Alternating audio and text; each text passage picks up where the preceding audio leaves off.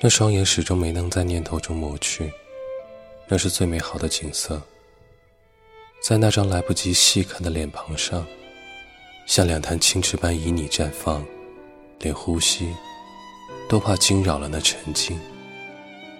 那是不该有涟漪的水面，只应有好风好雨好绿意。那一刹，我有所畏惧，像被囚禁多年后重见天日，蓬头垢面不忍直视，